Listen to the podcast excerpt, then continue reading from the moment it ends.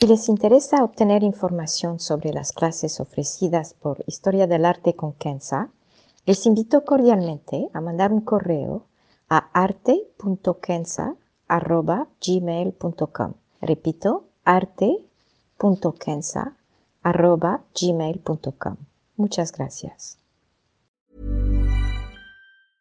Hey, I'm Ryan Reynolds. Recently, I asked Mint Mobile's legal team if big wireless companies are allowed to raise prices due to inflation.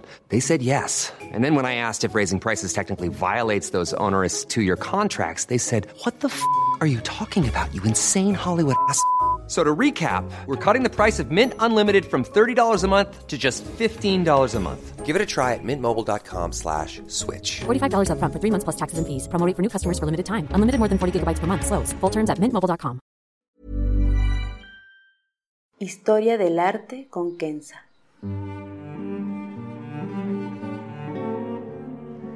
Una serie sobre el arte a través de la historia y las culturas se presentarán obras que trascienden el tiempo por su belleza y por lo que nos cuenta, obras que encienden el asombro.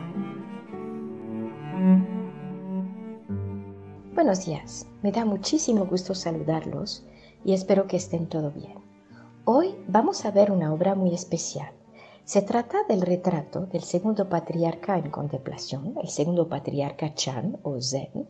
Está atribuida a Shike, fue hecha en China en el siglo XIII durante la dinastía Song y se encuentra en el Tokyo National Museum. Mide unos 35 por 65 centímetros. Antes de empezar a contarles sobre esta fascinante obra, tengo que decirles que la tengo siempre en un pequeño marco sencillo sobre mi escritorio y que mientras escribo me inspira. Con esta obra entonces entraremos en el mundo Chan en chino o Zen en japonés del arte. Lo haré, si me permiten, en tres partes. Primero, las escuelas de pintura de la dinastía Song en China. Segundo, una pequeña y breve introducción sobre lo que es el Chan o el Zen. Y finalmente, el arte Chan o Zen ilustrado con esta obra. Primero, las escuelas de pintura de la dinastía Song. La dinastía Song, para dar un contexto histórico, perduró casi 300 años, entre el año 960 y 1127. Su capital fue Kaifeng, hoy conocida como Dongjing. De esta capital y su belleza queda poco por las revueltas sucesivas a lo largo de los siglos y lo poco que había fue destruido el siglo pasado por los bombardeos japoneses de la Segunda Guerra Mundial.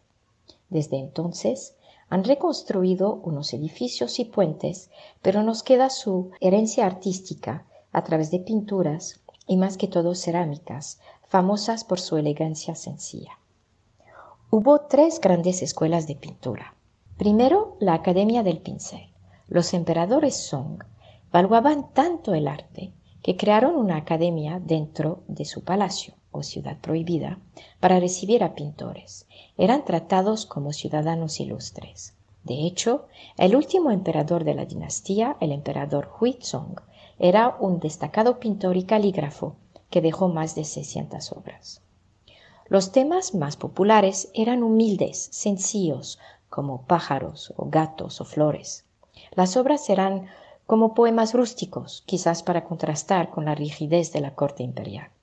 Los temas eran pintados con una cierta dulzura y hasta ternura, en general tinta y color sobre seda.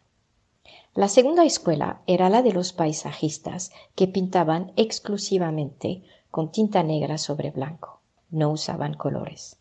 Era una pintura muy original para la época. Se basaba en una economía de los medios para expresar su entorno, muy similar de hecho a muchas obras del arte moderno occidental.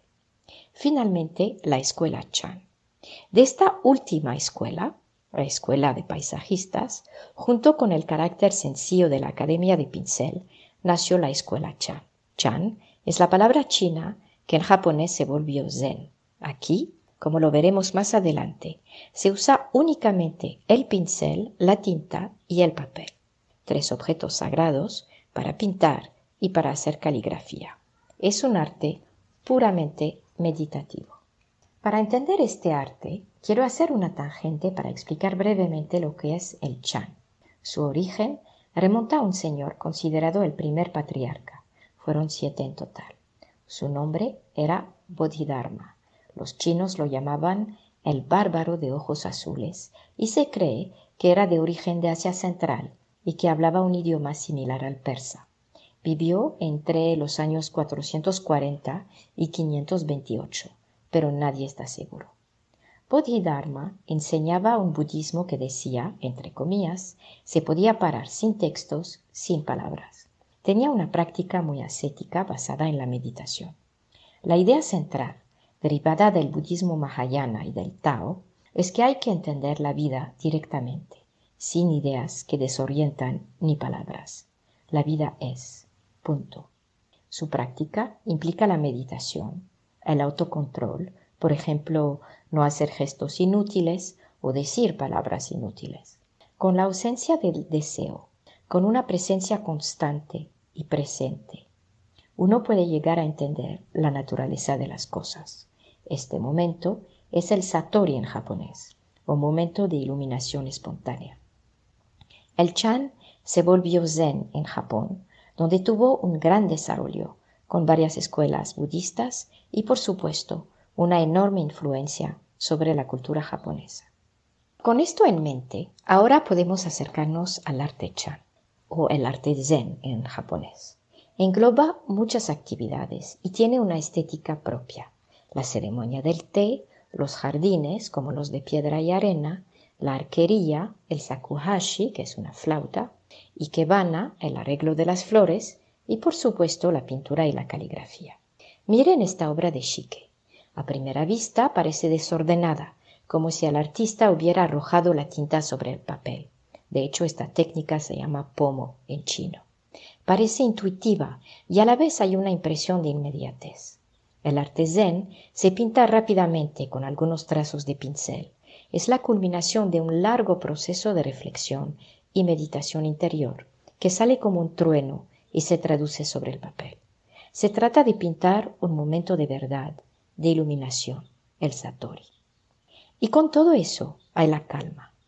Puede que la obra fue ejecutada en menos de un minuto, pero la impresión final no la refleja. Más bien, nos transmite serenidad y tranquilidad. Mire nuestro segundo patriarca en esta obra. Está sentado en plena contemplación su cuerpo delineado con trazos ligeros, unos detalles de la cara, la mano, las tres pulseras y su pie. El resto son trazos más oscuros que definen la posición de su cuerpo y nos dice que está muy estable. De hecho, parece no haberse movido en mucho tiempo. En conclusión, hoy en día, si buscan Zen o Chan por Internet, encontrarán sitios que hablan del bienestar, de la salud, de la tranquilidad, de cómo escapar el caos, vivir plenamente y ser feliz. Olvídense de todo esto si quieren entender el arte chan. El artista no trata de que ustedes se olviden de sus problemas o que vivan en esta felicidad ficticia del cual habla la modernidad. Al ver la obra, se trata simplemente de sentarse, calmar sus sentidos y dejar el flujo de la vida seguir. Se trata de ser uno mismo, centrado, sin complicaciones. No se busca nada porque no hay nada que conseguir. Cuando entiendan esto, entenderán el Chan y el Zen y su arte. Shishe, gracias.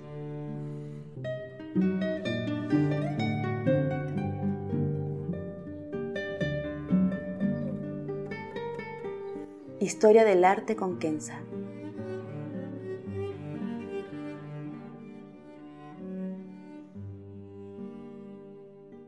Para ver las obras que se presentan en este podcast y a la vez descubrir otras que podrían despertar su asombro, les invito a seguirnos a través de la cuenta Instagram Historia del Arte con Kenza. Gracias. Hey, it's Danny Pellegrino from Everything Iconic. ¿Ready to upgrade your style game without blowing your budget? Check out Quince. They've got all the good stuff shirts and polos, activewear, and fine leather goods all at 50 to 80% less than other high-end brands. And the best part? They're all about safe, ethical, and responsible manufacturing. Get that luxury vibe without the luxury price tag. Hit up quince.com slash upgrade for free shipping and 365 day returns on your next order. That's quince.com slash upgrade.